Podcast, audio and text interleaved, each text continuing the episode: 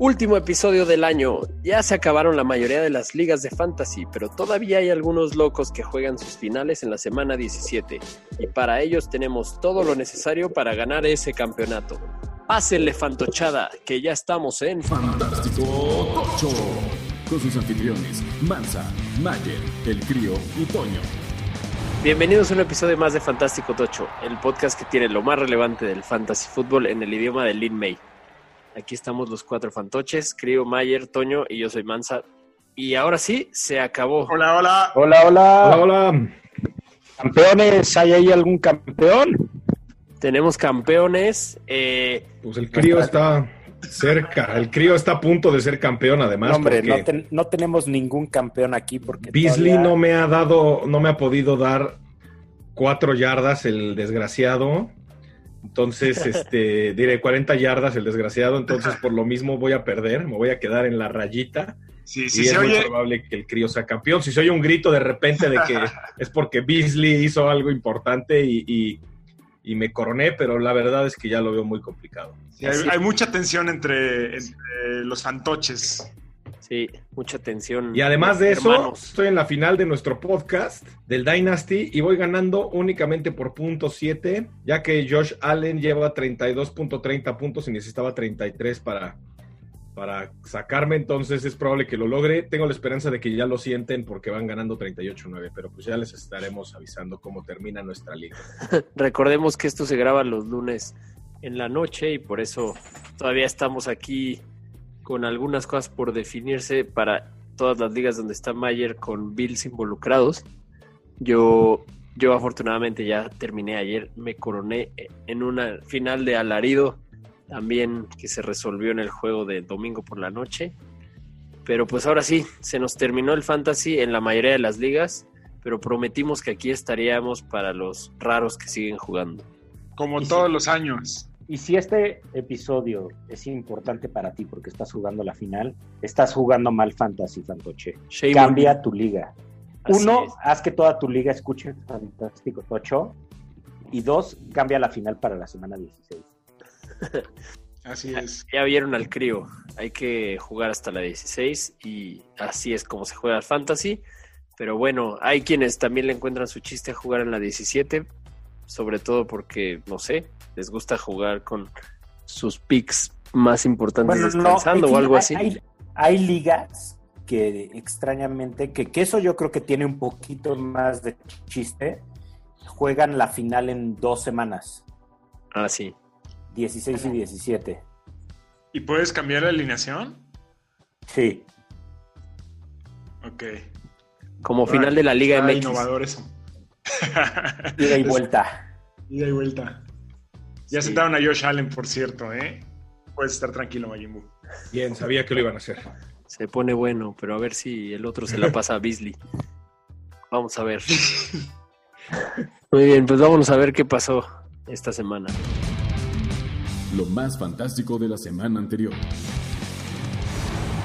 Pues muy bien, vámonos con lo más fantástico de la semana, los cuatro fantásticos. En el coreback está Josh Allen, que ya hablamos de él, con 355 yardas y cuatro touchdowns para 32.3 puntos. En el running back está Alvin Camara, que se volvió pinche loco con 173 yardas totales y seis touchdowns para un total de 53.2 puntos fantasy. A ver, tiempo. El récord es como de 1920 y tantos y son siete touchdowns. Y le dieron en la 1 una vez el balón a Taysom Hill. Eso es una mamada. Sí, lo debieron de haber dejado ir por su récord, absolutamente. Estoy de acuerdo. Fue, pero bueno, pues también le, le quisieron enseñar la, la humildad, yo creo. ¿Quién sabe? En el No, wide no, receiver. no hay humildad ahí.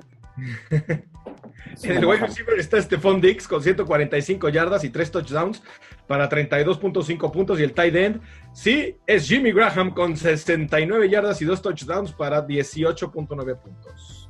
Oigan, gran, o sea, los Titans se sirvieron con la cuchara grande esta semana, ¿no? Vaya.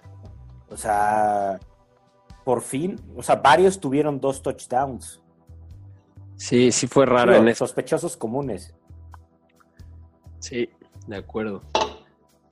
Muy bien. Y bueno, antes de seguir con las noticias, que eh, estamos aquí haciendo el esfuerzo de estar en esta semana, pero disculpen si tenemos dificultades técnicas ya que estamos grabando más lejos de lo normal. Eh, ¿Qué más pasó en la semana? Dwayne Haskins nos lo mandaron después de lo del table a la banca y, y ya anunciaron hoy lunes que lo corrieron.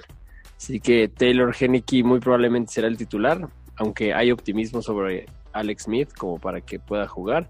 Pero ¿qué la historia de corebacks de, del fútbol team, qué horror, ¿no? O sea, el coreback que era el titular, eh, hasta que lo sientan porque meten al que era el segundo, porque era la historia del regreso impresionante de Alex Smith, pero luego vuelven a meter al que era el titular y no solo lo hace fatal, sino que se va al table y rompe el protocolo. O sea, qué pobre equipo.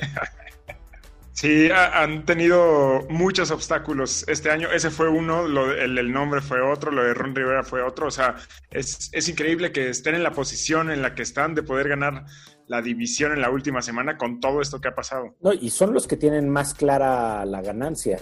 Sí, si ganan están dentro, ¿no? Sí. sí. Qué raro. O sea, ellos son dueños de su propio destino. No necesitan combinación de nadie más. Sí. Y ¿Cómo está la, el Playoff Picture, creo? Cuéntanos. Eh, pues miren, el Playoff Picture está bastante interesante. Eh, en la americana. En la americana ya tenemos como el bye week a Kansas City y tenemos a tres de los cuatro campeones divisionales. Uno es, como ya mencionado, Kansas City, el otro es Buffalo, el otro es Pittsburgh y Tennessee e Indianapolis todavía tienen que jugar sobre todo porque los dos este, perdieron la... Bueno, los dos perdieron ayer, ¿no? Bueno, y hasta el momento los comodines son Miami, este, Cleveland y Baltimore pero todavía Indianapolis está ahí metiéndose, ya sea como comodín o como campeón divisional si se combina ahí una derrota de Titanes y una victoria de ellos. Y en la liga, bueno, en la conferencia, ¿eh? ya me estoy yendo al béisbol en la liga. En la conferencia nacional tenemos a, el sembrado número uno son los empacadores de la Bahía Verde. Pero todavía no tienen el bye week. ¿Estamos de acuerdo, Tony? Sí, estamos de acuerdo, pero si le gana Chicago, favor. Exacto, y van en la rivalidad más antigua de la NFL Es por correcto. el bye week. Creo ¿Qué? Permíteme hacer una pausa para felicitarte porque eres el nuevo campeón. Cole Beasley se lesionó, no creo que lo metan a jugar. Y... En vivo, en Fantástico Tocho, En vivo, ¿eh? en ¡Me Fantástico estoy coronando! Tocho. Se coronó el crío. Muchas felicidades por 2.3 puntos, carajo. ¡Eh! Bicampeón. Bicampeón. Bicampeón, ya- caray. Yo ya quería mi primera únicos- coronita, caray. Tú y yo somos los únicos bicampeones, ¿verdad, Manza? Así es. Sería muy raro que metieran a Beasley, entonces yo creo que ya, ya ganaste. Muy Pues bien. gracias, gracias por la humildad demostrada. bueno, entonces los empacadores de la Bahía Verde van en primer lugar. En segundo lugar va Nueva Orleans, que ya es el dueño del sur de la Nacional. Este, Seattle ya es el dueño del oeste de la Nacional. Queda el este de la Nacional totalmente en el aire, con récord perdedor para ser los hosts de un juego de playoff. Y ahí están todavía a la casa, tanto Filadelfia como Vaqueros, como Washington, diré, no es cierto, tanto Vaqueros como Gigantes como Washington. Sí, El que gane del partido entre, sí, Filadelfia fuera, el que gane del partido entre eh, Gigantes y Dallas necesita que Washington pierda para ser campeón de la, la división. Si Washington gana, es campeón de la división. Pero Washington está muy roto. Muy. Eh, y bueno, otros que están adentro son los Bucaneros de Tampa, están también los Rams de Los Ángeles y está este Chicago y en, en la pelea todavía, ¿no? Para poderse meter. Chicago y Arizona. Están todavía en la pelea para poderse meter como comodines. Qué horror que se vaya a quedar un equipo fuera como Chicago, como Arizona, y que vayan para pasar mis gigantes. Sí, sí, sí. Las fallas del sistema, ni modo. Bueno, pero ¿por qué si somos un podcast de, de- de fantasy estamos hablando del playoff picture? Porque esos partidos que son importantes son en los que puedes tener más confianza de alinear a alguien, ¿no? Exactamente, y que en Sí, teoría claro, no, el no tema de tener un juego, de, de que de tener ese séptimo que pasa a playoffs y que solo descanse uno, pues está hecho para que se juegue más, ¿no? Entonces son realmente pocos los juegos en donde no se pelea nada. Exacto. Muy bien, Pues bueno, vamos a ir es lo que pasa. rapidísimo, vamos a irnos rapidísimo con las con las lesiones para porque hoy tenemos mucho de qué hablar.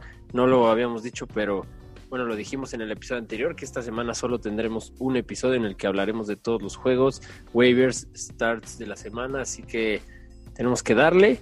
Eh, rápido, lesiones importantes. Damien Harris, tobillo, eh, fue inactivo en el juego de, de Monday Night. Jaquim Grant de Miami está descartado también por lesión de tobillo para la semana 17 contra los Bills. Muy lesionados los Dolphins también. Deshaun Watson, por el- lo raro eso que le pasó en el brazo con el casco y demás, eh, pues le van a hacer estudios. Todavía no dicen qué onda. Jared Goff se rompió el pulgar, eh, le van a hacer cirugía y el plan es que esté de vuelta para playoffs. Mm, Y el pat- solito se lo acomodó. y él solito se lo acomodó, en efecto. Eh, Goskowski, el pateador de Tennessee, está en la lista de COVID. Michael Pittman Jr. tiene conmoción, está en el protocolo. Brandon Ayuk es guince de tobillo, está fuera. John Brown recién lo activaron de Injury Reserve y lo mandaron luego, luego a la lista de COVID, pero bueno, ya vimos que los Bills ya se hallaron también con Davis y a ver qué pasa con Beasley. Watkins, lesión de pantorrilla, parece que no es tan serio, pero no va a jugar esta semana, así que ya hablaremos de los Chiefs y todo lo que van a poner a descansar, a ver qué se puede hacer ahí. Mixon, ya dieron la noticia de que está oficialmente fuera la temporada, como si no llevara fuera toda la temporada, si lo anuncian en la última semana. Frank Gore, contusión pulmonar, así que tal vez ahí estemos hablando del final de la histórica carrera del sempiterno Frank Gore, o no, a lo mejor todavía juega otros cinco años. Hay una historia que dicen que lo que quieren es que su hijo y él jueguen al mismo tiempo en la NFL, ¿no? Y para eso necesitan cuatro años más. Ya falta poco. Muy bien. Y los últimos, Terry McLaurin con el esguince de tobillo, hay que ver qué pasa con él, a ver si juega. No, cree, no creemos que vaya a jugar. Kyler Murray está incierto para la semana 17 con una lesión en la pierna, lo cual también pues, es complicado para ese equipo de Arizona. Y McCaffrey, pues ya no se espera que vuelva a jugar esta temporada. Así que vámonos a los waivers. Venga de ahí. Arre. Pesca de waivers. Bueno, pero al running back yo voy por Darrell Williams de Kansas City, que está disponible en el 97% de las ligas. Bueno, yo les voy a recomendar a Malcolm Brown, que está en el 19% de las ligas únicamente ocupado. Recordemos que Cam Akers se lesionó y por lo tanto el backfield de los Rams se está dividiendo. Entonces, eh, él puede ser una muy buena opción. Buenísimo. Y yo les voy a recomendar a AJ Dillon, el tercer corredor de Green Bay, que está ocupado solo en el 8% de las ligas. Jamal Williams está fuera. Aaron Jones estuvo medio eh, tocado el último partido. Todo el volumen fue para AJ Dillon y seguramente contra Chicago será igual. Y yo voy con Gus Edwards, eh, disponible en el 56%. Gus Edwards de los Ravens, ya van varias semanas que él y Dobbins son las opciones. Edwards sigue bastante libre y Dobbins se lesionó el pecho en la semana 16. Hay hay que ver qué pasa con él. Pero bueno, ya sea que esté fuera o limitado el elfo doméstico, Edwards tiene mucho upside en el juego de la semana 17. Bueno, en cuanto a los receptores, yo voy por este Darrell Mooney de Chicago. Eh, ¿Por qué? Porque son de los partidos importantes, que está disponible en el 14% de las ligas. Aclaro, cuando digo a estos, estos waivers, son porque hay, pues, seguramente tienes en tu lineup que van a, ganar, a- que serían mucho mejores jugadores que, que Mooney, pero que tal vez no estás listo para o no esperas que jueguen. Ejemplo de ellos, cualquiera de Pittsburgh. Muy bien, yo me voy a ir con Sterling Shepard de los Gigantes de Nueva York. Está disponible en el 56% de las ligas. Van con todos los gigantes. Entonces, este, pues yo creo que va a tener una gran semana contra Dallas. Yo me voy a ir, muchachos, con Michael Gallup de los Vaqueros de Dallas, usado también en el 44% de las ligas, igual que la recomendación de, de Mayer, su equipo se juega la vida, de hecho es el mismo partido, juegan Dallas contra, contra los gigantes y además Gallup viene de cerrar la temporada muy, muy productivamente eh, los últimos dos partidos sobre todo. Y yo voy con Zach Pascal, ocupado solo en el 5%. Lo de T.Y. Hilton fue una cosa engañosa de dos juegos. Ahora es Zach Pascal quien se ha convertido en el target favorito de Rivers. Y con lo de que Michael Pittman está en el protocolo de conmociones y además el macho favorable contra los Jaguars, que seguro van por otra derrota para super asegurar a Trevor, se vuelve muy buena opción. y que se juegan mucho, ¿no? Exacto. Eh, para el tight end yo voy con un favorito del crío, que es Tyler Higby. No entiendo por qué es favorito, si siempre me deja mal. Pero lo que pasa es que tiene un gran volumen, tiene más de 10 targets por partido. A lo mejor son cortos, pero estos pueden llegar a ser en la zona de anotación. Entonces, esa es mi recomendación para esta semana. Yo para el side end me voy a ir con Jimmy Graham de Chicago. Como vieron, pues fue del parte de los cuatro fantásticos y todavía sigue bastante disponible. Está ocupado únicamente en el 27% de las ligas y yo creo que va a cerrar fuerte, así que lo recomiendo para estas últimas semanas que no deberían de estar jugando.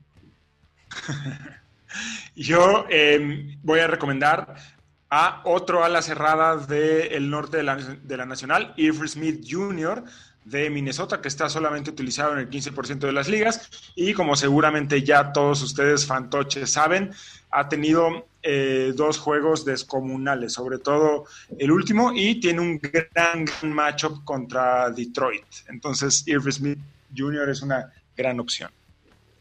Y yo voy con un volado, Cameron Braid, que está ocupado solo en el 1%. En la semana 17 ya lo dijo el crío, hay que jugarle a adivinar qué jugadores van a descansar para playoffs. Y tiene sentido pensar que Tampa, que ya están asegurados en comodines, descansen a Gronk esta semana o al menos le den más juego a Braid, que también estuvo involucrado la semana pasada. Y para los streamers, para los corebacks, yo igual voy con los que se juegan algo. aunque Gigantes ha jugado bastante bien la defensiva, voy con Andy Dalton. Yo por el otro lado también voy con los que se le están jugando todo por todo y voy con Daniel Jones, que va contra Dallas, que ha sido bastante permitivo con los quarterbacks. Yo creo que va a tener una muy buena semana de la mano de Sterling Shepard. Buenísimo. Pues yo me voy con Kirk Cousins, también un viejo eh, conocido de esta sección. Eh, va contra Detroit, estaba utilizado en el 56% de las ligas y seguramente tendrá un muy buen partido tiene un muy buen momentum y Detroit está completamente desahuciado. Y yo voy a recomendar que streamen a Philip Rivers, ocupado en el 40%. Jacksonville es el segundo equipo que más puntos da a corebacks y Rivers, a pesar de que viene de un juego malísimo contra los Steelers, se ha visto muy bien la segunda mitad de la temporada y debe de rebotar contra Jacksonville como un buen streamer. Y para las defensas yo voy con Filadelfia en contra del equipo que no tiene coreback y tampoco tiene nombre en el 30% de las ligas disponible. Muy bien, yo les voy a recomendar a los gigantes de Nueva York, una vez más están jugando todo, yo creo que, como dijo el crío, han estado defendiendo bien y están únicamente ocupados en el 12% de las ligas, así que es una buena opción si están desesperados por encontrar una 10. Buenísimo, y yo les voy a recomendar a los vikingos de Minnesota, es cierto, no se juegan nada contra Detroit, pero eh, creo que el matchup es demasiado atractivo como para dejarlos pasar. Estaban ocupados en el 40% de las ligas y Detroit es completamente inoperante a la ofensiva, además de que hay un muy buen chance de que no juegue Matt Stafford. Y yo voy con otra defensa que no se juega nada, que son los 49ers disponibles en el 47% no ha sido la defensa más consistente y además de que no pelea nada. Pero el coordinador defensivo, Robert Sale, que seguro ya se va a quedar sin chamba, la verdad es que está armando buen currículum para su salida, ¿no? O sea, han mantenido a tres de sus últimos cinco rivales abajo de 15 puntos y van contra Seattle, que es, pues que en la segunda mitad de la temporada dejó de ser una ofensiva de muchos puntos. Lleva en los últimos siete promediando 23. Pues muy bien, vámonos de volada a los juegos. Vámonos. Los juegos que vienen. Muy bien, pues vámonos con el primero de la semana que es Jaguares contra Indianapolis. Vamos a empezar hablando de los Jaguares y su backfield, que la verdad está dudoso. James Robinson no sabemos si va a estar de vuelta. Yo creo que ya no lo van a sacar. Por lo tanto, tienes como opción a Osigbo y a Der Ogumbowale, que la realidad es que yo no me metería con ninguno de ellos dos para un juego contra una defensiva como lo de los Colts. En el juego aéreo, pues estamos hablando de la disponibilidad tanto de DJ Shark como la Vizca como Keenan Cole. A mí me gusta mucho la Vizca y me sigue gustando DJ Shark, aunque no les auguro un muy buen juego una vez más contra una defensiva como la de Indianapolis. Sin embargo, yo sí lo alinearía a la Vizca y a DJ Shark quizás como un flex un poquito forzado. En el tight end está Tyler Effort, que la verdad no nos vamos a meter con él, no es del club de escasos Titans que se pueden agarrar. Y en el QB está Mike Glennon, que la verdad es que yo me rifaba con él. No sé ustedes qué opinan. no, no hay forma. Pero creo que no hay forma de, meternos ahí, ¿no? Hablando un poquito de los Colts, que yo creo que van a tener una muy buena semana. En el backfield, pues está el ya conocido Jonathan Taylor. El cual yo creo que la va a romper contra Jacksonville. Entonces, si tienen a Jonathan Taylor, alínenlo eh, si están jugando su final que no deberían de jugar en esta semana, seguramente les puede dar una win. En el juego aéreo, pues tenemos a Zach, Pascal, está T.Y. Hilton, y yo serían las únicas dos opciones que tomaría a considerar de parte de Indianapolis. Eh, quizás más Zach Pascal que T.Y. Hilton, aunque es no, no, está muy claro todavía. Ambos son buenas opciones. Yo esta semana me inclino más por Zach Pascal. En cuanto al tight end está Jack Doyle. No es una pésima opción de tight end, sin embargo creo que para tu final puedes tener mejores opciones, entonces no lo consideraría. Ni a Mo Cox. Y en el coreback está Philip Rivers, que la verdad me gusta mucho y creo que sería una buena opción contra Jacksonville. Buenísimo, vámonos al siguiente partido que es Tennessee visitando a los Tejanos de Houston. Vamos a empezar hablando de los Titans. Eh, vienen de enfrentarse con la realidad y de recibir una, una sangoloteada bastante prominente en el Lambol la semana pasada. Las buenas noticias para ellos es que si ganan este partido, eh, se meten a playoffs y además ganan su división. Eh, Derrick Henry venía súper, súper encarrerado, ¿no? Valga eh, valga la expresión y, el juego de palabras. Por la posición, venía muy, muy encarrerado para llegar a su a las 2.000 yardas que tanto quiere. Tuvo un poquito de obstáculos en el camino, solamente corrió para 98 yardas contra Green Bay. Lo preocupante en, en este caso es que, o sea, sí le dieron el balón, de hecho corrió 23 veces, pero para menos de 100 yardas. Eh, lo cual, eh, digo, no, no, pone, no pone en duda la capacidad de Henry, pero lo que sí pone un poquito en riesgo es justo este récord de las 2.000 yardas, por lo que podrían modificar un poco el plan de juego de los Titans y eh, basarse un poquito más en el juego aéreo, o por lo menos equilibrarlo un poco más.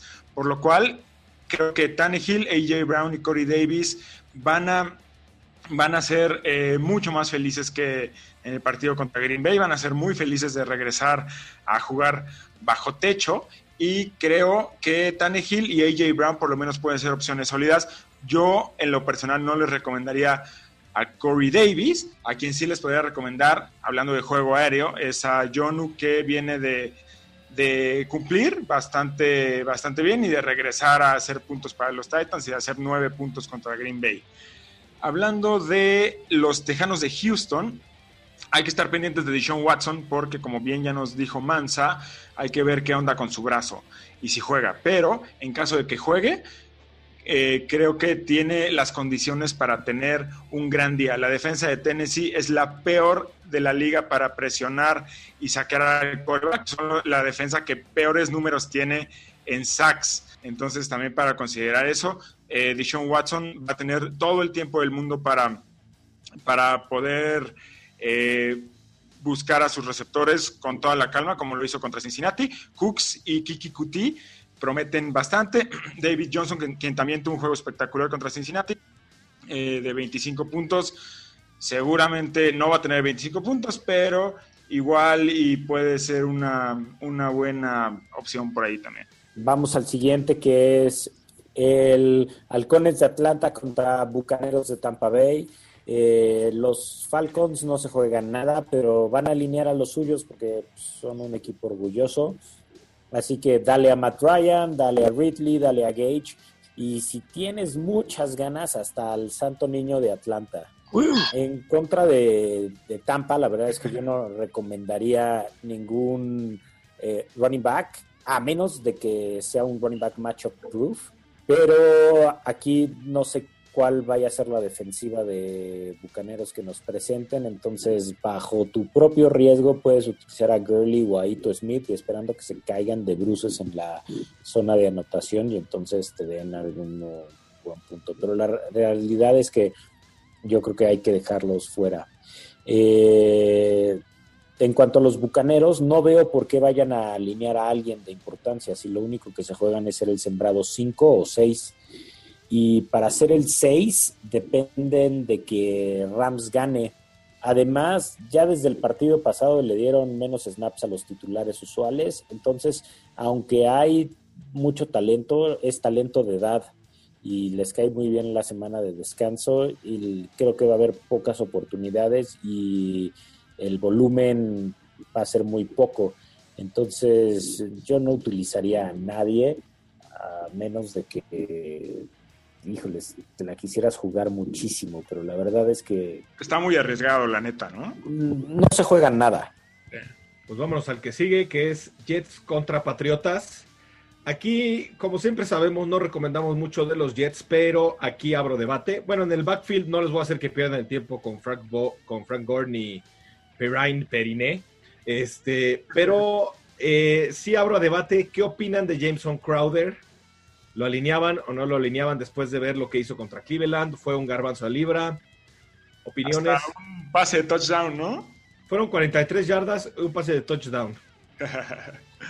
yo la verdad es que seguía sin meterme con nadie de los Jets. Sí, yo también. Aunque creo que eh, el hecho de que vayan contra Nueva Inglaterra va a abrir ahí puntos. Sí, exacto. Pero yo igual creo que una recomendación bastante sensata, no nada más para este partido, sino para, eh, para la vida, es no meterse con muchos de los Jets. Estoy de acuerdo y nada más valía la pena hablar de él. Que del lado de Nueva Inglaterra, después de ver cómo los Bills les pasaron por encima, ya no sé qué, pensar de ellos. No tienen nada que defender ahorita. Cam Newton lo, lo, sacaron, lo sentaron. Yo no sé ni siquiera si lo van a empezar el próximo juego. Probablemente sí, pero yo no sé si valga la pena. En el backfield está Sonny Michel está JJ Taylor, está James White. Yo la verdad tampoco me metía con ninguno de ellos. La defensiva de los Jets no está tan mal ahorita, o sea, cerrando pues. Y con un equipo que es tan malo como Nueva Inglaterra, la realidad es que tampoco me la jugaba con ninguno. todos, los equipos le están pasando factura a esa mala, o sea, como nos la hiciste pasar muy mal los últimos años, ahorita que podemos te vamos a dejar ir. ¿Ustedes pensarían en alinear algún, algún, patriota contra los Jets? O sea, son los Jets, va a haber puntos, pero ¿a, pero ¿a quién? Pues es que Michelle.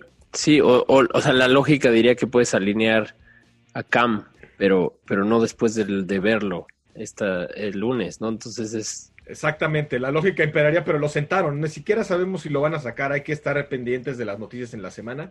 En caso de que lo sacaran, quizás tenga un buen juego para sacarse la espina, pero creo que hay mejores streamers este, esta semana. Sí. si lo sacan, Cam va a estar jugando por una chamba, ¿no?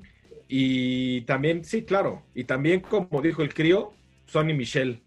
Y la verdad es que yo creo que ya hasta le dedicamos demasiado tiempo a este juego. Vámonos al que sigue. Vámonos. El que sigue, sí es un juegazo. Eh, este partido sí es muy importante porque es muy probable que el ganador de este juego sea el campeón divisional, ya que como más tarde vamos a hablar, el equipo de fútbol de Washington está desmantelado. Cowboys creo que es el equipo que mejor está jugando de esta división y aunque la defensiva de los gigantes ha probado ser buena, la verdad las últimas semanas le han estado haciendo bastantes puntos. Entonces yo metería a Dalton, a Mari Cooper, a Michael Gallup, a Schultz y a Lamb en ese orden. O sea, bueno, o sea, Dalton obviamente como coreback y en cuanto a los receptores tight end sería Cooper, Gallup, Schultz, Lamb. Este... ¿Qué tal que Gallup este, regresó, eh? Está... Lo que pasa es que están tirando balones a las afuera de los números y ahí es donde Gallup hace daño. Sí, de acuerdo. ¿No? Sí. Que, como ya lo mencionaste en los, en los streamers, este Andy Dalton, pues si juega como jugó la semana pasada, sí es un gran alineable. Claro. Por otro lado, este Elliot ya regresó de, de, de, la lesión y lo hizo bastante bien. Yo creo que tuvo miedo de lo que Pollard estaba pudiendo hacer este y, y va para adentro, obviamente. Y, y, Pollard no. Pollard ya tuvo su momento de fama y, y vive de y, y, atesóralo y ya. este y los gigantes van a tener una labor titánica porque la verdad es que desde que Galman se apagó no han logrado anotar de manera constante. Eh, Daniel Jones es opción solo porque es la semana 17 y a lo mejor hay bastantes que no van a terminar el juego, van a jugar nada más un cuarto. O sea, la semana 17 es muy parecida a la semana 4 de la pretemporada, ¿no? Y bueno, los receptores, la verdad es que tanto Shepard como Slayton son buenos y Evan Ingram también tienen mucho volumen en target en doble dígito. O sea, 10 para Slayton, 12 para Shepard y 10 para Ingram la semana pasada. Entonces, mucho, mucho volumen. La cosa es que lo agarren y que hagan algo con ese volumen. El, cosa contraria en el volumen, o sea, obviamente si hay mucho volumen por aire, pues va a haber muy poco volumen por tierra. Entonces, eso es lo que hace que Galman y Morris tengan muy pocos intentos de correr y me hace dudar de ellos. Yo me mantendría fuera de ellos. Sí, y pues sí, una mención especial a Tony Pollard que se queda un lugar en la memoria de tu campeonato, creo. Sí. Sí. Güey, Muy bien. Fue mi, mi waiver de la, del, del, del, del año. Sí, te, te, dio la semi. Muy bien, pues vámonos al que sigue. Chargers contra Chiefs. Normalmente de los Chiefs hablamos poco porque alineas a todos y ahora vamos a hablar poco porque no vas a alinear a casi ninguno. Porque este es uno de esos juegos pesadilla de la semana 17. Porque si te juegas la final y Mahomes o Kelsey o Tyreek te ayudaron a llegar a ella, es muy posible que no los puedas alinear porque los descansen, ¿no? Eso es lo que siempre hace Andy Reid cuando ya tiene asegurado algo que no puede mejorar, que en este caso es el descanso en playoffs. Así que creo que te tienes que poner a buscar con qué tapar esos hoyos.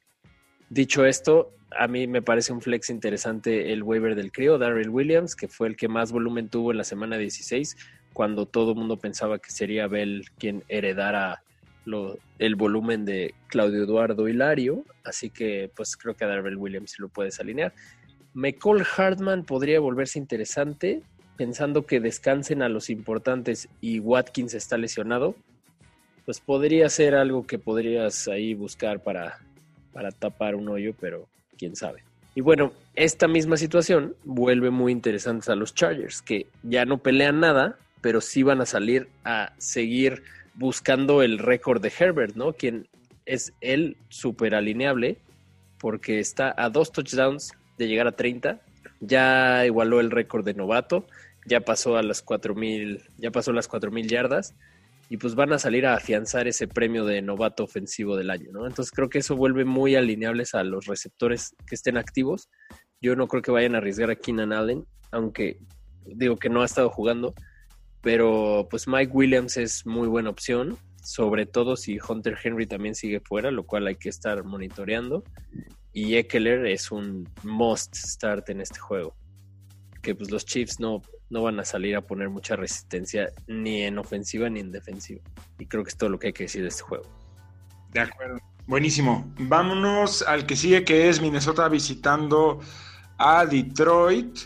Eh, vamos a empezar hablando de los vikingos, que es un partido súper, súper atractivo para cualquier manager de jugadores de fantasy de los vikingos de Minnesota. Em, y ahorita vamos a explicar por qué. Vamos a empezar hablando un poquito de Kirk Cousins, que viene de hacer casi 22 puntos, no tirar ninguna intercepción. Sorpresivamente, este año Kirk Cousins ha estado mucho más cuidadoso en las entregas de balón, eh, por lo menos por intercepción, ha entregado el balón como de, como de otras formas. Em, y eh, tuvo esta gran actuación de Fantasy Cousins en un partido en el que Nueva Orleans les pasó completamente por encima.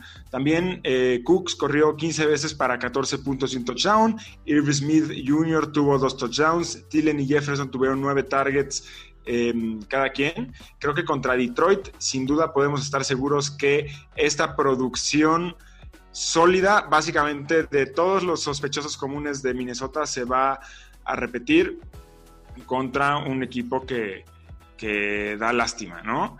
Eh, y hablando justamente de este equipo, que son los Leones de Detroit, parece que están constantemente buscando nuevas formas de humillarse a sí mismos. Ya supimos la semana pasada por eh, nuestro episodio del jueves que al staff de coacheo de Detroit, o al gran porcentaje del staff de coacheo de Detroit, estuvieron expuestos a COVID, entonces no pudieron estar en, en, el sideline contra eh, el último el, último partido.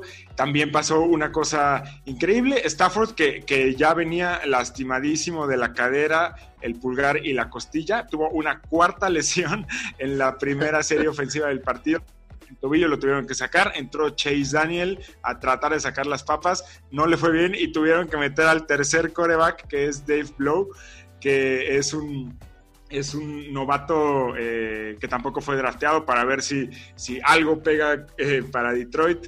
TJ Hawkinson, que a lo largo de la campaña había sido eh, una opción súper sensata y muy segura para el fantasy, tuvo un juego para el olvido de cuatro puntos. De hecho, nadie, nadie en Detroit hizo más de cuatro puntos del partido contra Tampa Bay. Creo que es seguro decir que para este partido independientemente de lo que pase con Stafford, pero yo me alejaría absolutamente de todo lo que tenga que ofrecer eh, Detroit contra, contra Minnesota. ¿Qué opinan, muchachos? ¿De acuerdo? ¿A favor o en contra? A favor. A favor yo creo que sí, a favor. Y, y, además creo que, o sea, digo, no toda la temporada, pero hoy por hoy Detroit yo creo que es el peor equipo de la liga, ¿no? Sí, yo también lo creo. O Jacksonville, que esos ya están tanqueando bien, pero. No, no, yo creo que un Jacksonville Detroit lo gana Jacksonville. sí, puede ser, sí, puede ser. O sea, hoy, hoy, no estoy diciendo la temporada. Sí, sí, yo creo que sí. Pero bueno. Yo hoy puedo decir confiadamente que gran parte de mi mala temporada de fantasy en varias ligas fue draftear a Kenny Goladay y a Matt Stafford. Así que, ¿qué puedo decir? No vayan con Detroit. Bueno, y los aceleros contra los Browns. Este es un partido importante para los Browns. Para los aceleros, Pittsburgh ya es campeón divisional y acuérdense que Pittsburgh es el único equipo que no ha tenido una semana de descanso. Porque su semana que iba a ser de descanso original eh, fue la de que si jugamos, no jugamos, si jugamos, no jugamos, si jugamos y estuvieron entrenando toda la semana sin jugar. Y luego pasaron ese partido de su semana de descanso que era el de contra Baltimore cuando Baltimore agarró y se fue a pegar el COVID por todos lados. Y entonces no ha tenido eh, no, no ha tenido bye. Entonces a ver, recordemos que su coreback es un hombre ya mayor eh, y debería de, aprovechar que puede descansar. Eh, yo creo que no deben de alinear a nadie. Ellos tampoco deberían de alinear a, a todo su equipo ahí. Es más, que en una de esas que ni se presenten si no quieren. Que pierdan por el foul. Sí, sí, sí. O sea, que no se presenten o que manden ahí al practice squad o lo que sea, pero que ellos descansen porque es, este, pues sí, sí tienen cosas que jugarse. Y yo creo que lo mal que los hemos visto jugar últimamente es un reflejo de que no han descansado. Pero bueno, demasiado, hablar demasiado de eso. Eh, los Browns tienen que ganar sí o sí, entonces tienen que mandar a la artillería. Entonces, este, le apuestas a que van con un equipo, o sea, que van en contra de un equipo que está en bye, entre comillas. Entonces, así que Chubby Hunt van con todo. Y si los receptores ya están libres para jugar, entonces vas con Landry y Higgins y obviamente también Cooper. Este, y el panadero también puede ir este, pensando, pensando en el repostero, pues. Eh, también puede ir pensando en los descansos, ¿no? De acuerdo. Eh, eh, ¿Por qué? Porque hay otros que pues, no van a jugar, entonces él puede ser. Y van contra un equipo que está en descanso, entre comillas, ¿no? Eso sí, hay que monitorear el estado COVID de Landry Higgins, People Jones y todos los demás, ¿no? Sí. Muy bien. Pues vámonos al que sigue, que son los Ravens contra los Bengalíes de Cincinnati. Vamos a empezar hablando de Baltimore. En el backfield está J.K. Dobbins, el elfo doméstico, y Gus Edwards. Creo que ambas son buenas opciones. Definitivamente, como les hemos dicho ya varias veces, es un backfield dividido, donde los dos tienen un volumen bastante decente y contra los bengalíes yo creo que va a ser bueno. Entonces yo creo que ambas opciones se pueden alinear. Hablando del juego aéreo, pues sabemos que está Marquise Brown, que es uno de los dueños, igual que pues Des Bryant, que está empezando a tener algunos ahí este, desplantes, igual que Willie Snead. Sin embargo, yo no me la jugaba con nadie que no fuera Marquise Brown en caso de los wide receivers. Tight end, obviamente está Mark Andrews, que es un sí o sí, se alinea. Y en el coreback está Lamar Jackson, que yo creo que también va a tener una muy buena semana. Lo estamos viendo con ese dinamismo que eh, lo caracterizó la temporada pasada por fin. Está corriendo, se está moviendo la verdad me cae muy mal, pero, pero es un muy buen jugador y está empezándolo a hacer bien otra vez. Entonces, eh, yo también pensaría en alinear a Lamar Jackson con los de Galicia, sin duda. Llevaba muchas Ahora, semanas donde se constipado un poquito más Lamar. Lleva muchas semanas constipado. Ya se tomó su, su fibra y al parecer era lo que, lo que estaba pasando. Le mandaron su, su fibra y su jugo de arándano. Como su aire número 2. Ahora, del lado de los bengalís, en el backfield, pues bueno, ya, ya como dijimos, ya avisaron que Mixon está fuera. Entonces tenemos a Giovanni Bernard, que la verdad lo está haciendo muy mal, y está este cuate, que no sé ni cómo se pronuncia su nombre, Samash Perrine, creo que, es, Samash. Pi- Piray, ¿no? Eh, Pirine. El nombre ni el apellido. Samash Pirine, o Periné, como nos gusta decirle aquí. Perineo. Samash Periné.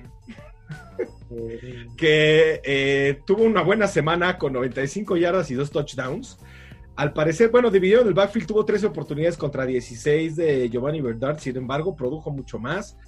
Tuvo más yardas, tuvo los touchdowns y todo. Aquí es muy dudoso si lo van a volver a usar o no. Yo lo volveré a usar porque la verdad es que Giovanni Bernard no está funcionando, pero igual contra una defensiva con los cuervos es bastante arriesgado el usar a cualquier running back de Cincinnati. En cuanto al juego aéreo, pues está T. Higgins, está, híjole, AJ Green. Yo la verdad es que fuera de T. Higgins no veo a nadie más este, de, de- de Cincinnati para alinear ahorita, y menos contra los Cuervos. Y en cuanto a pues, el coreback Brandon Allen, la verdad es que pues, no lo hizo mal la, la- semana pasada contra Houston. Sin embargo, yo creo que contra los, eh, contra los Cuervos, perdón, va a ser muy diferente y creo que hay mejores streamers esta semana. Buenísimo. Vámonos con el que sigue, que como bien nos adelantó el crío, esta semana tenemos eh, una edición más del partido y la rivalidad más vieja de la NFL. Green Bay visitando el campo del soldado en Chicago. Eh, los empacadores tienen algo que, jugar bastante importante. Si Green Bay gana este partido, asegura ser el sembrado número uno de la nacional y tener ventaja de local por todos los playoffs, que es particularmente importante desde que, desde que cambiaron un poquito la, las reglas de, de los buys y los sembrados, entonces este año tiene más importancia todavía. Por si, eh, por si esto fuera poco, Green Bay viene en auténticas llamas, tanto de fantasy como de la vida real.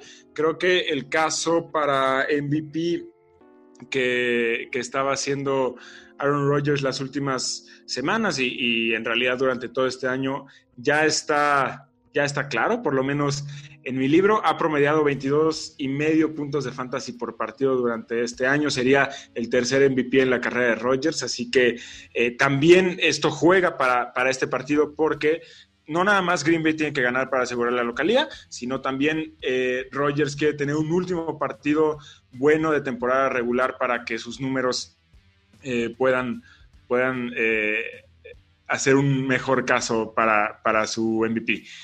Aaron Jones se lastimó un poquito muy leve al, al, principio del partido de la semana pasada y aunque regresó no tuvo mucha, eh, no hubo mucha necesidad de volverlo a meter ni utilizarlo mucho, generando otra entrega de el anteriormente llamado Juego de los Dos Arones, ahora rebautizado Game Plan de los, de los dos Arones para, para que no se peleen los fantoches pero es este bonito fenómeno en el que eh, a uno de los dos Arones le va espectacularmente bien, al otro le va ahí más o menos.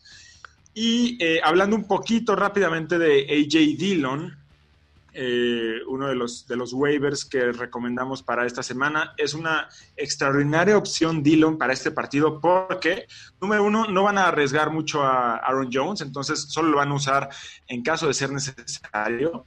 Eh, eh, hay muchas probabilidades de que Green Bay vaya ganando este partido por mucho tiempo, entonces seguramente tendrán que correr mucho el balón. Y número tres, AJ Dillon está hecho para correr en el frío. Es como un Derrick Henry en chiquito, lo vimos contra Tennessee y seguramente van a querer eh, utilizarlo en esta ocasión para ello. Entonces, AJ Dillon es una gran, gran opción. Chicago también se podría estar jugando, bueno, más bien, también se está jugando su pase a playoffs este año. Yo no me emocionaría mucho, sobre todo no me emocionaría como se emocionaron nuestros amigos fanáticos de los Osos de Chicago de venir de hacer 40 puntos, lo cual está muy bien, pero se los hicieron a Jacksonville que digo, está en clara campaña de tank for Trevor y no significa mucho hacerle 40 puntos a Jacksonville a estas alturas de la temporada. Eh, no voy a gastar eh, tiempo ni recomendaciones en Trubisky ni en Robinson. Yo diría que no son buenas opciones para este partido. No se dejen llevar por el club de fans de Trubisky. Saludos al crío.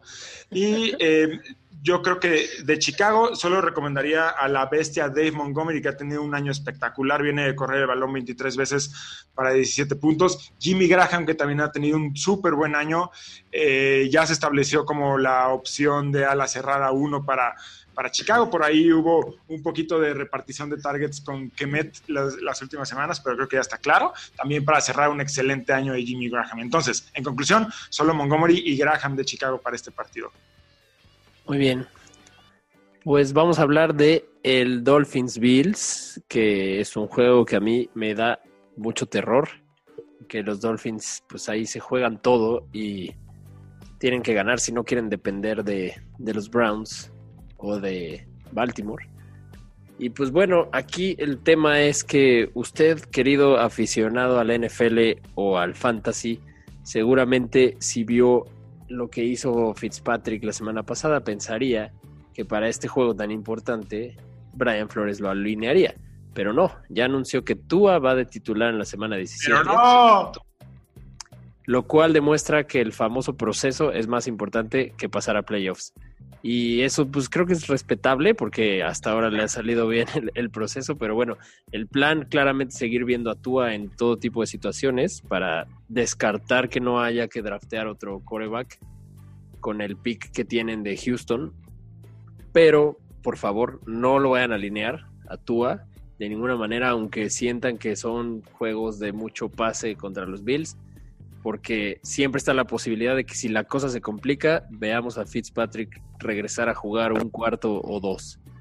Dicho esto, solo tengo dos palabras para el fantasy que empiezan Es que yo creo que eso es parte del proceso.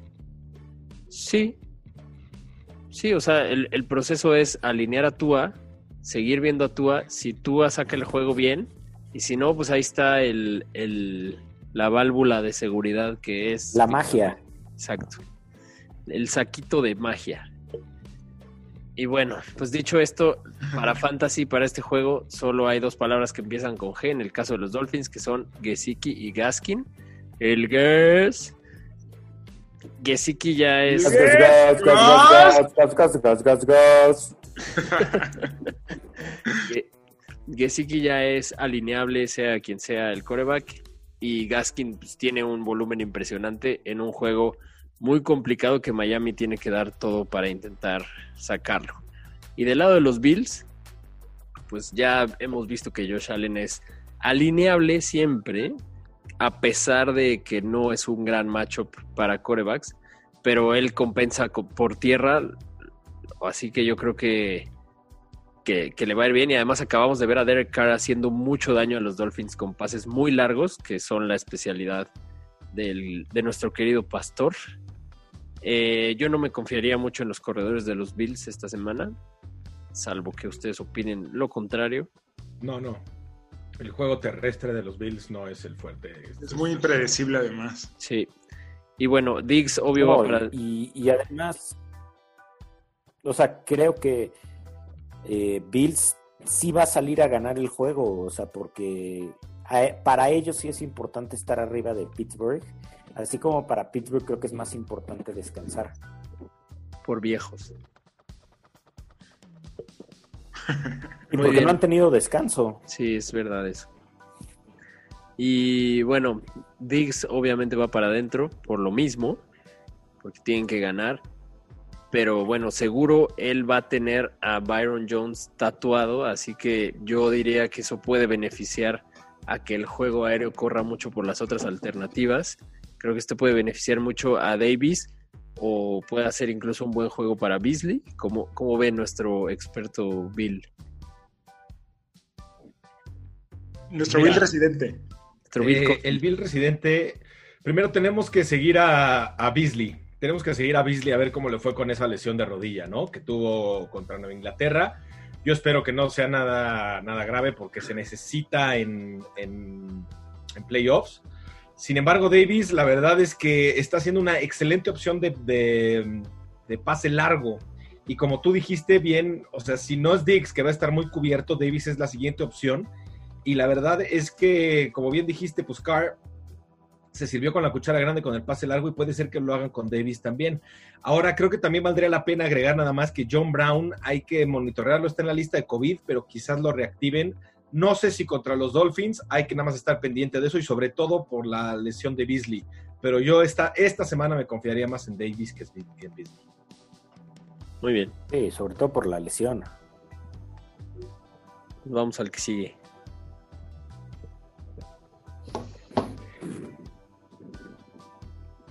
Tony. Vámonos al que sigue. Sí, me fallé ahí con el cambio de página. Em, vamos al que sigue, que es Nueva Orleans visitando a Carolina. Vamos a empezar hablando de los Santos. Si, si los Santos ganan eh, con un par de eh, combinaciones, incluso todavía podrían estar tirándole a, a ser el sembrado número uno de la nacional, pero la verdad es que se, ve, se ven un poco complicadas estas, estas combinaciones. Creo que la semana pasada no vale mucho la pena eh, detenernos en, hablar de Camara y su descomunal actuación de 6 touchdowns y 53 puntos de fantasy, pero creo que hay algunas cosas que sí hay que señalar del juego terrestre de los Santos que pueden haber pasado desapercibidas. Eh, Latavius Murray, Murray tuvo 12, eh, 12 acarreos para 72 yardas y 9 puntos fantasy en el mismo partido bestial de Camara contra Minnesota. Creo que eso es algo para, para reflexionar si ya se quieren poner así como, eh, como demasiado visionarios. Yo igual les recomendaría que no, que no a Latavius Murray en caso de que lo, lo tengan. No suele ser una buena idea experimentar en la semana de la final, pero eh, ahí se los dejo por si, por si le quieren dar unas vueltas estos días. Los receptores de Nueva Orleans, la verdad es que no, no han generado nada de confianza a lo largo del año. Eh, esta parte final de la temporada tampoco es la excepción. por lo cual yo les recomendaría que la única parte del juego aéreo de Nueva Orleans que a mí me gusta es eh, Drew Brees, que además ni siquiera pasa muy largo, toda la temporada y, básicamente toda la carrera se ha caracterizado por pases cortos, por eso también Camara ha tenido el año que, ha tenido, entonces creo que me alejaría del cuerpo de receptores. Cook podría ser una medio buena opción si son muy eh, fans de él. Viene de, tener una actuación relativamente sólida contra Minnesota. Entonces, eh, no sé, creo que más allá de Camara y Breeze, yo tendría muchas reservas. Igual y solo Cook y ya. Y del lado de las Panteras, DJ Moore y Robbie Anderson tuvieron 10 targets cada quien eh, eh, en la victoria que tuvieron contra Washington para 3 y 9 puntos de fantasy respectivamente.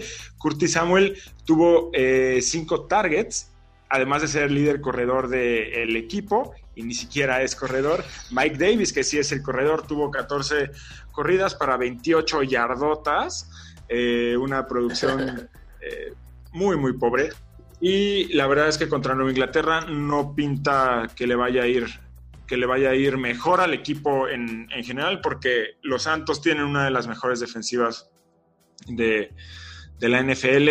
Eh, McCaffrey, ya oímos al, eh, al, principio del programa que lo van a guardar hasta 2021. Entonces, en conclusión, no creo que haya absolutamente nada bueno de Carolina para esta semana, que además el equipo ya está pensando como en los próximos pasos del combine y del draft y ya pensando en 2021. Así que aléjense de las Panteras, por favor. Bueno, en cuanto a el Seahawks contra este 49, eh, Seattle es un enigma y no sé, o sea, digo, sí se están jugando ahí, ya son campeones divisionales, pero se están jugando ser el, pues no, de hecho, ni, siquiera se juegan ser el, el, 2. Bueno, sí, si Nueva Orleans pierde y ellos ganan, se jugarían ser el, el, 2, pero bueno. Eh, pues la verdad es que eh, lo que más se juegan ellos es jugar bien en playoff, porque no han jugado bien últimamente. Este, Russell Wilson ha sido el coreback 17 las últimas semanas. Dickett Metcalf ha dejado de tener, o sea, Tyler Lockett tiene mejor números que Dickett Metcalf en los últimos cinco partidos. Eh, no tienen un juego terrestre adecuado.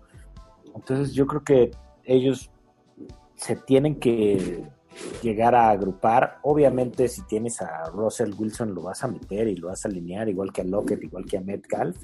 Eh, porque sí creo que vayan a tener bastantes minutos y varias repeticiones, porque exactamente por esto, porque se tienen que amalgamar antes de las, este, antes, de los playoffs, porque ellos son los que tienen el, el, el, difícil, ¿no?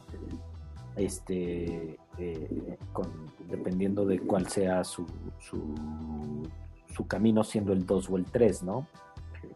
Porque la teoría es que entre ellos, entre ellos dos sean los que se más adelante, o sea, entre Nueva Orleans y Seattle, si es que le ganan a, a los Wildcards, pero bueno. Eh, la otra es, eh, juegan contra los 49 en Arizona, porque los 49 ya juegan en Arizona. Ah, en San Francisco. Este, entonces, la verdad es que no hay un factor clima que digamos así como que, uy, puede estar mal. Entonces puede ser un, bastante, un, muy buen partido para poder este, alinearlo. Obviamente esperando un, un techo bajo porque no creo que terminen todos el partido o que les vayan dando eh, el, partido constantemente.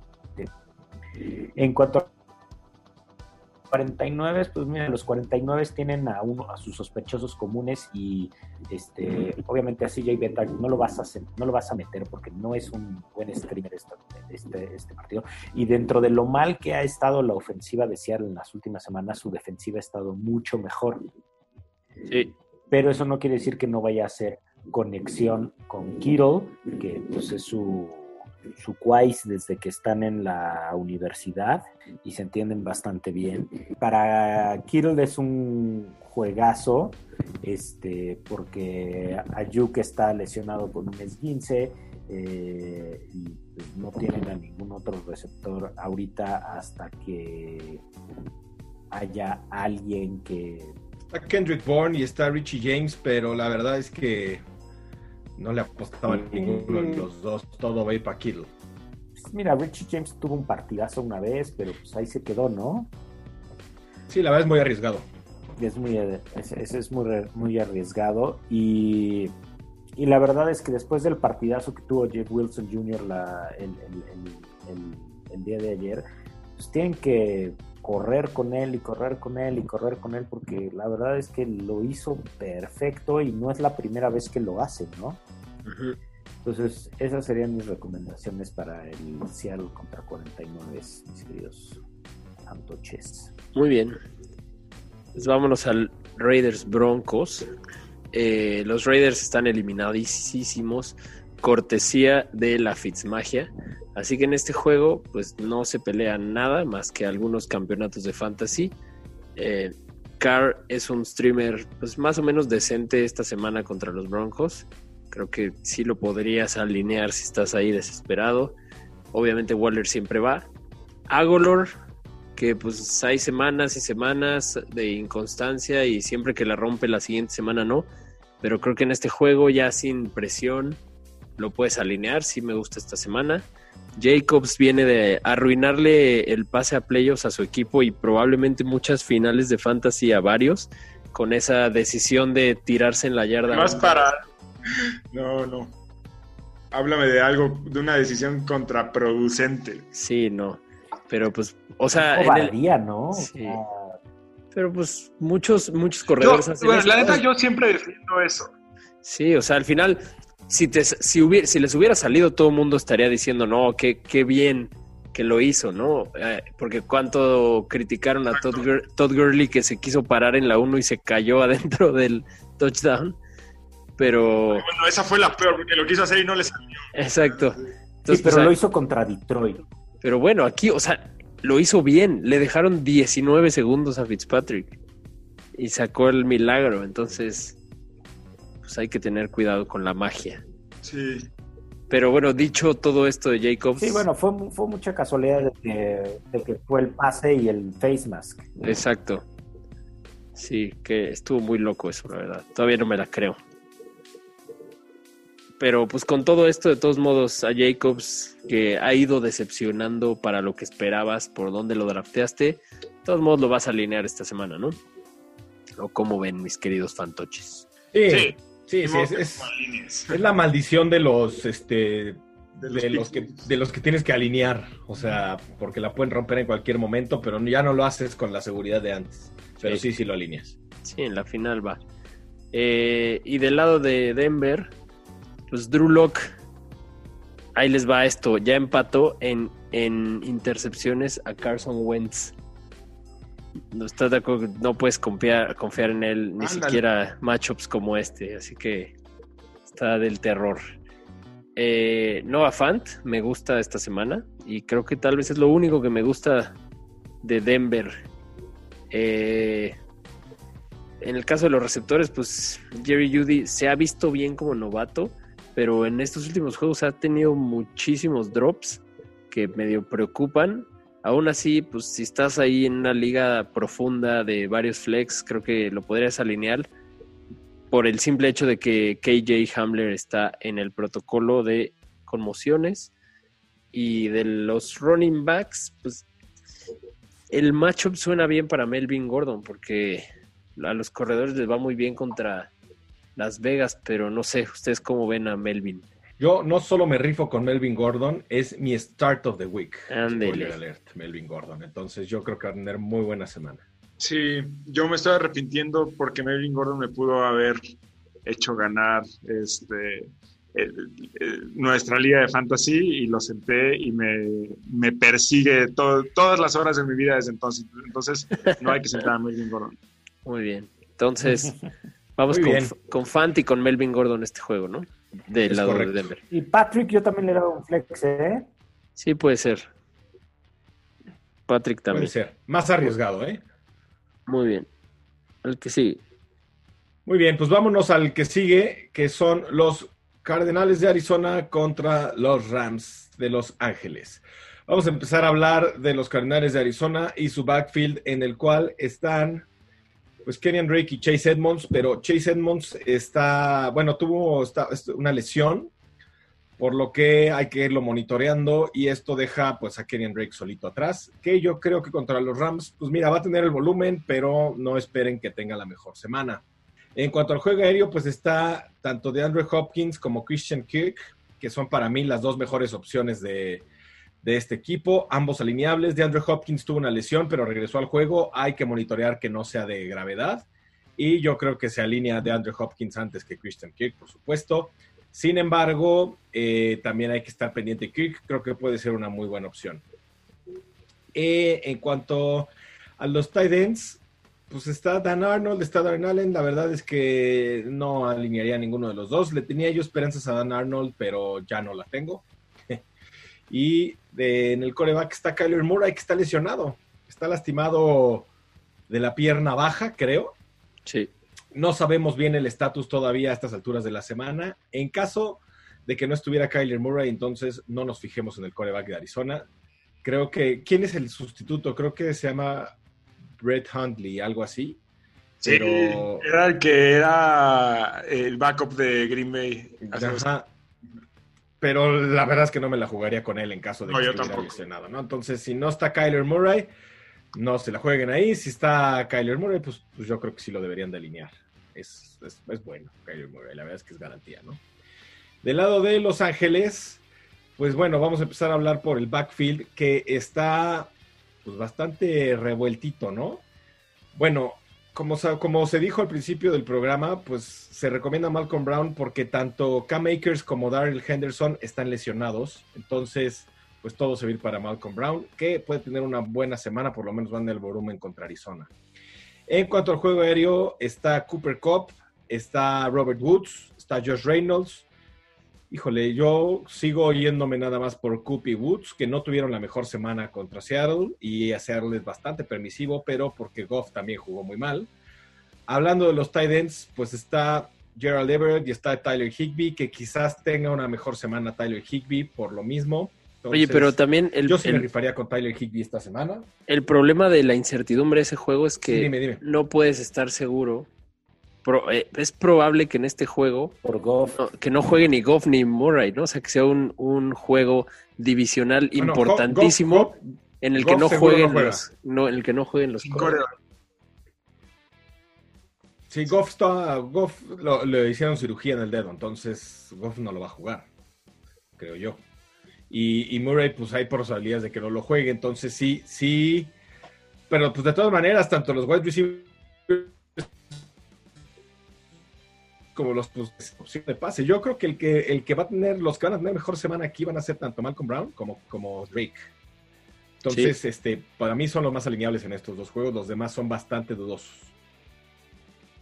Y creo que es todo lo que se debe de hablar de este juego. Muy bien. Pues vamos a cerrar con el juego, el último juego de la semana.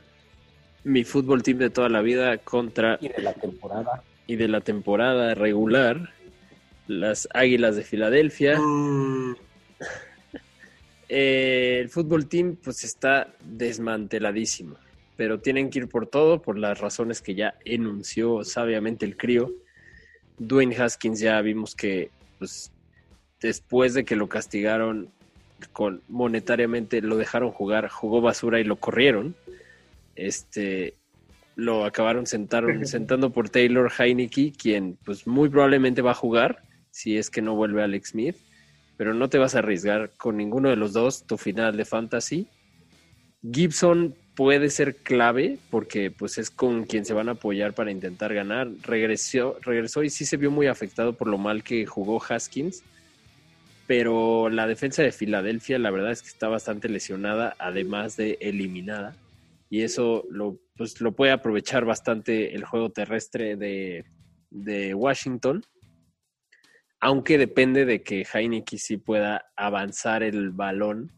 Así que yo vería a Gibson como sí alinearlo en su regreso, su segundo partido después de volver, como un running back 2 casi flex.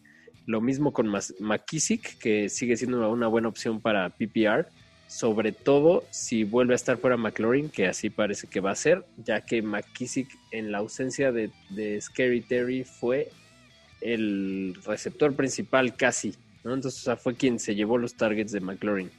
Hay que estar monitoreando a McLaurin, pero lo más probable es que no juegue. Si llegara a jugar, obviamente lo alinean contra Philly. Y con la situación misteriosa en coreback, creo que Logan Thomas sigue siendo una buena opción confiable, porque de hecho incluso con, con el tercer coreback fue quien más targets vio en un lamentablísimo juego. Eh, del lado de Filadelfia, pues ya están eliminados. Jalen Hurts, yo creo que por lo poco que lo han usado, van a aprovechar este juego para otra vez ver de qué tanto es capaz. Tal vez no haya tenido en el último juego el día impresionante que, que tuvo en los primeros dos, pero igual pasó para 411 yardas, que no es nada despreciable. La cosa es que solo tuvo un touchdown, porque pues en el intento de comeback, ya con la presión de ir perdiendo por mucho, eh, sí no bateó y le costó trabajo, pero no deja de ser interesante por su piso, ¿no? O sea, en un muy mal juego, eh, al final pues tuvo, tuvo puntos decentes, ¿no? O sea, no te mató. Eh, Miles Sanders no me encanta esta semana, pero bueno, al final lo, puedes alinear mejor que, que cuando estaba Carson Wentz porque Jalen Hurts sí le abre vías para, para salir por, tierra. Y yo, la verdad, en este juego sí no me metería mm, con ninguno de los dos Tyrants ni con los receptores. No me gusta ninguno esta semana. ¿Ustedes cómo lo ven? Mm, no, tampoco a mí, ¿eh? Yo me, yo me alejaría lo más posible. Sí, completamente. Mira, yo depende porque a ver, lo que pasa es que también va a haber muchos receptores que no estén disponibles o que estén disponibles la mitad del tiempo. Entonces yo a lo mejor le daría mi voto de confianza a Rager. A mí no me gusta. La verdad es que Filadelfia, como dices, ya están eliminados y no, no les veo, yo no les veo por dónde. Y no, no, me, no, me, no me gusta. Yo también creo que sería demasiado arriesgado para esta última semana que, que probablemente se estarían jugando a la final, que no deberían pero si lo hicieran no me metería con ninguno de Philly. Muy bien, pues vámonos a los titulares. Titulares de la semana. Yo voy en el coreback con Lamar Jackson. Es la primera vez que podemos poner a Lamar aquí porque ya seguro no es un top 5 de la, este, de la semana, pero la realidad es que Lamar sí se juega algo y va contra un equipo muy permisivo como Cincinnati. Muy bien, yo me voy a ir Brady contra Atlanta. Fue el segundo mejor coreback la semana pasada. Y la verdad es que Atlanta sigue siendo muy permisivo contra los corebacks y yo creo que va a tener una muy buena semana. Bien, yo me voy con Kirko, el famosísimo Kirk Cousins de Minnesota que va contra Detroit. Ya expusimos las razones de por qué. Muy bien, y yo me voy a ir con Deshaun Watson contra Tennessee. A pesar de la lesión de brazo, y que ya mencionamos, pues va a jugar contra los Titans, cuya secundaria es una porquería, así que va a salir a cerrar la temporada en una buena nota. Y bueno, yo voy con el gas. El gas.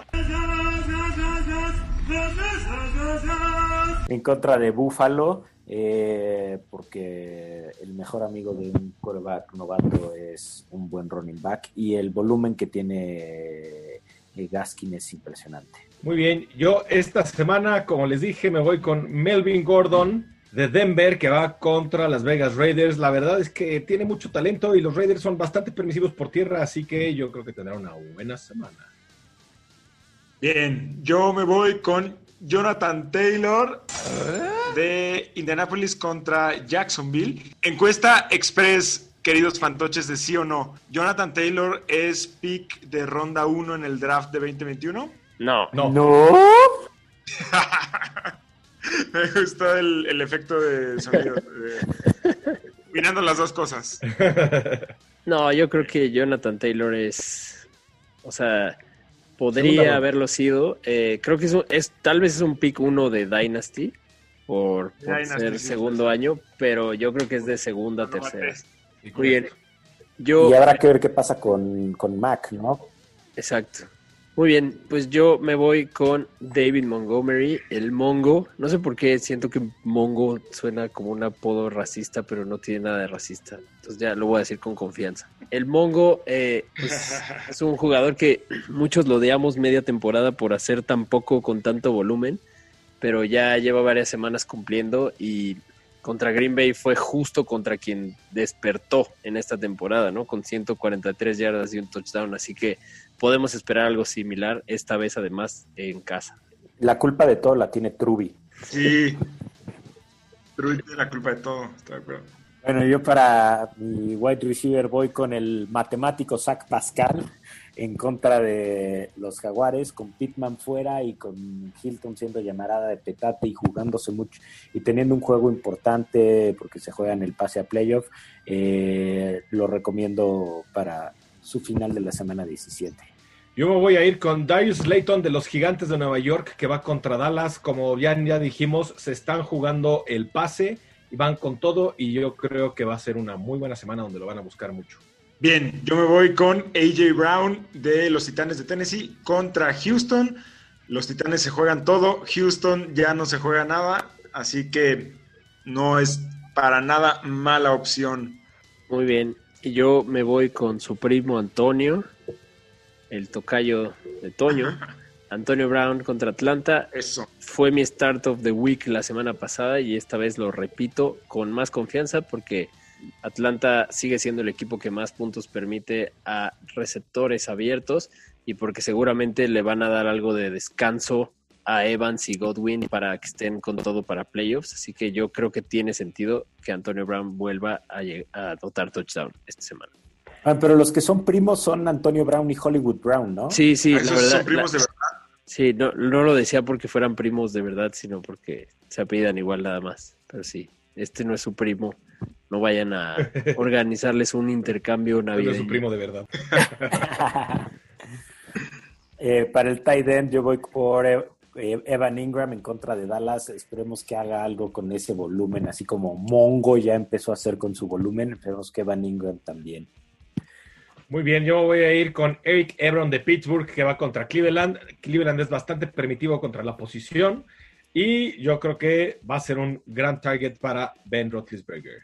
Yo me voy con el Tonayan, Bobby Tonian de Green Bay contra, contra Chicago. En su año de despegue va a cerrar la temporada regular eh, con broche de oro. Y yo me voy con Mike Gesicki.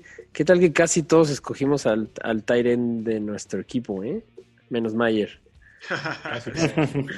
Me voy con, me voy Es que con Knox Mike. ya no, ya no tiene nada que demostrar. Exacto, no, no, no está en el esquema. Eh, yo me voy con Gesicki, que va contra Buffalo, porque a todos los Tyrants les va bien contra Buffalo y Gesicki ya es el target favorito de Tua.